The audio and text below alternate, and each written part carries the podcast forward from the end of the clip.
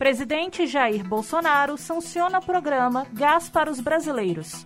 Brasil aparece com a quarta pior taxa de desemprego em estudo com 44 países. Andamento das investigações sobre irregularidades no Enem. Bom dia, o Jornal PUC Minas está no ar.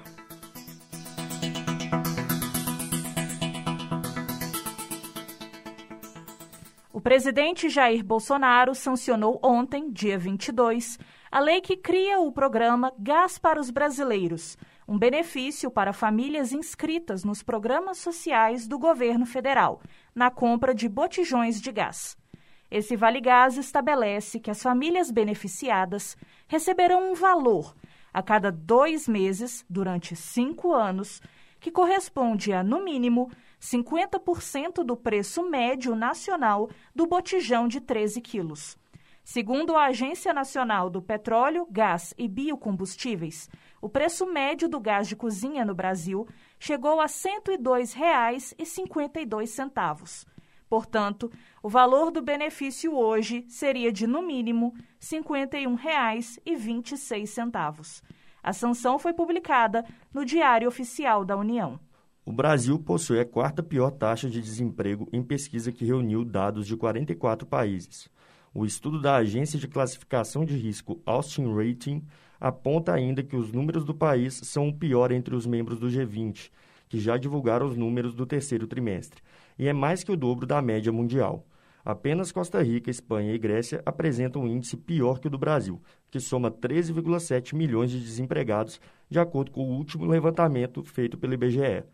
Dos países que constam no ranking, somente três, Arábia Saudita, África do Sul e Argentina, do G20, ainda não divulgaram números oficiais do período. O desmatamento da Amazônia teve um aumento de 22% no último ano, segundo o Instituto Nacional de Pesquisas Espaciais. Confira agora o posicionamento do ministro do Meio Ambiente.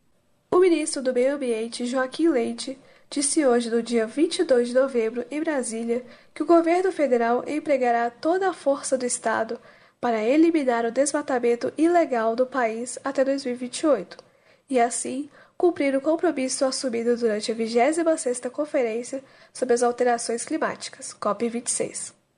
Segundo o ministro, o combate ao desmatamento ilegal exige contundência do poder público, Leite disse que, entre outras medidas, como o aumento dos recursos financeiros para modernizar o Instituto Brasileiro do Meio Ambiente e dos Recursos Naturais Renováveis, IBAMA, e o Instituto Chico Mendes de Conservação da Biodiversidade, ICMBio, o Ministério do Meio Ambiente vai intensificar as ações de fiscalização que já desenvolve com o apoio do Ministério da Justiça e Segurança Pública. O ministro afirmou que a Tropa de Segurança Federativa, subordinada ao Ministério da Justiça e Segurança Pública, já atua hoje no combate a crimes ambientais em 23 municípios. Leite classificou como números inaceitáveis os resultados do desmatamento na Amazônia que vieram a público após o fim da conferência.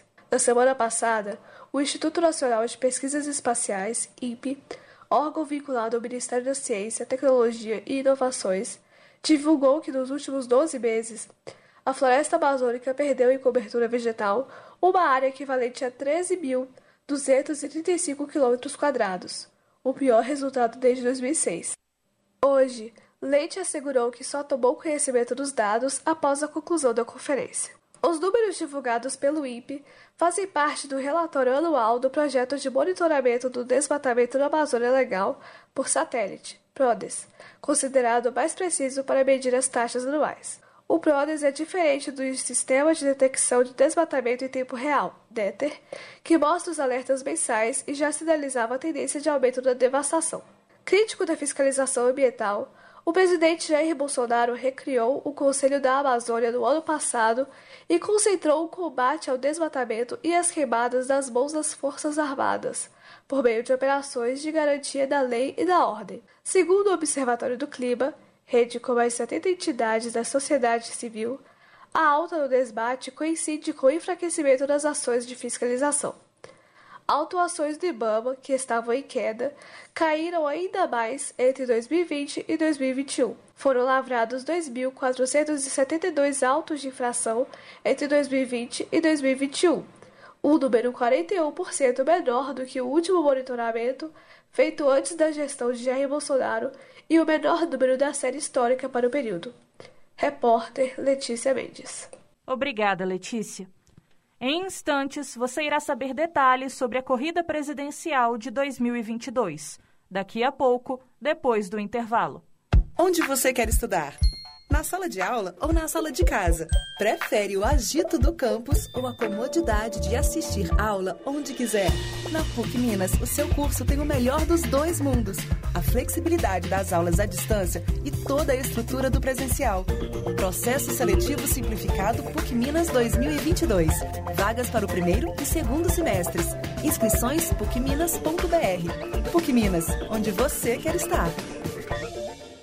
Sérgio Moro aparece como terceira força para as eleições de 2022.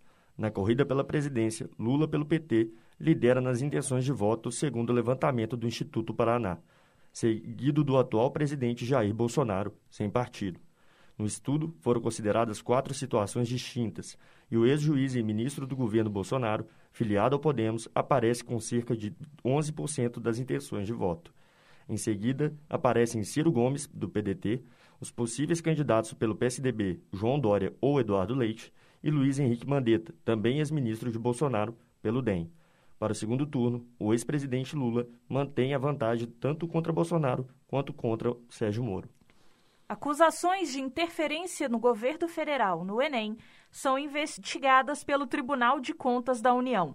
A repórter Saile Jennifer traz mais informações. Na última terça-feira, deputados federais da oposição se reuniram com a presidente da corte, Ana Reis, e solicitaram investigações após críticas ao presidente Jair Bolsonaro por interferência no último exame nacional do ensino médio. O Enem é utilizado como critério de seleção e uma oportunidade para quem pretende ingressar em faculdades públicas por meio do Sistema de Seleção Unificada, SISU, faculdades particulares concorrendo a uma bolsa do programa Universidade para Todos, ProUni, ou conseguir o financiamento estudantil FIES. Na última quinta-feira, o Enem e o Instituto Nacional de Estudos e Pesquisas Educacionais Anísio Teixeira, INEP, passaram a ser investigados por irregularidades pelo Tribunal de Contas da União após a solicitação da oposição. Em nota, a apuração está tendo como base, abre aspas, possíveis irregularidades na organização do Exame Nacional do Ensino Médio 2021, especialmente acerca de fragilidade técnica e administrativa relacionada às interferências na gestão do Instituto Nacional de Estudos e Pesquisas Educacionais Anísio Teixeira, INEP. Fecha aspas. A Corte também abriu outra investigação para atender a um pedido semelhante do Senado, sendo que ambas as informações estão sendo investigadas de maneira concomitante. Após a demissão de 37 servidores do INEP, alegando fragilidade técnica e administrativa na gestão do Instituto, a presidência do INEP negou interferência do governo na formulação das provas. A Câmara e o Senado se juntaram como grupos de apuração para investigar as irregularidades e interferências do governo no Enem. A primeira fase do exame ocorreu no último domingo. Apesar das alegações, Danilo Dupas Ribeiro, atual presidente do INEP, foi convidado pelo Senado a prestar esclarecimentos sobre os servidores que pediram exoneração e negou ter tido acesso à prova, dizendo que a troca de questões durante a sua elaboração é normal. O presidente Jair Bolsonaro também negou interferências e ainda apontou seu descontentamento à questão de ideologia e que, se ele e o ministro da Educação Milton Ribeiro pudessem interferir, isso não teria acontecido. Seguem as investigações e a segunda fase do exame ocorrerá no dia 28, próximo domingo. Repórter Saile Jennifer. Obrigada, Saile. A Caixa Econômica Federal informou em nota divulgada no último sábado, dia 20, que suas agências voltarão a atender a partir de hoje, dia 23, no horário que era praticado antes da pandemia. Segundo o texto, os clientes podem pesquisar os detalhes sobre o horário de funcionamento das agências no site da Caixa. Em Belo Horizonte, o horário de abertura das agências bancárias ocorre às 10 horas da manhã, com encerramento às 4 horas da tarde.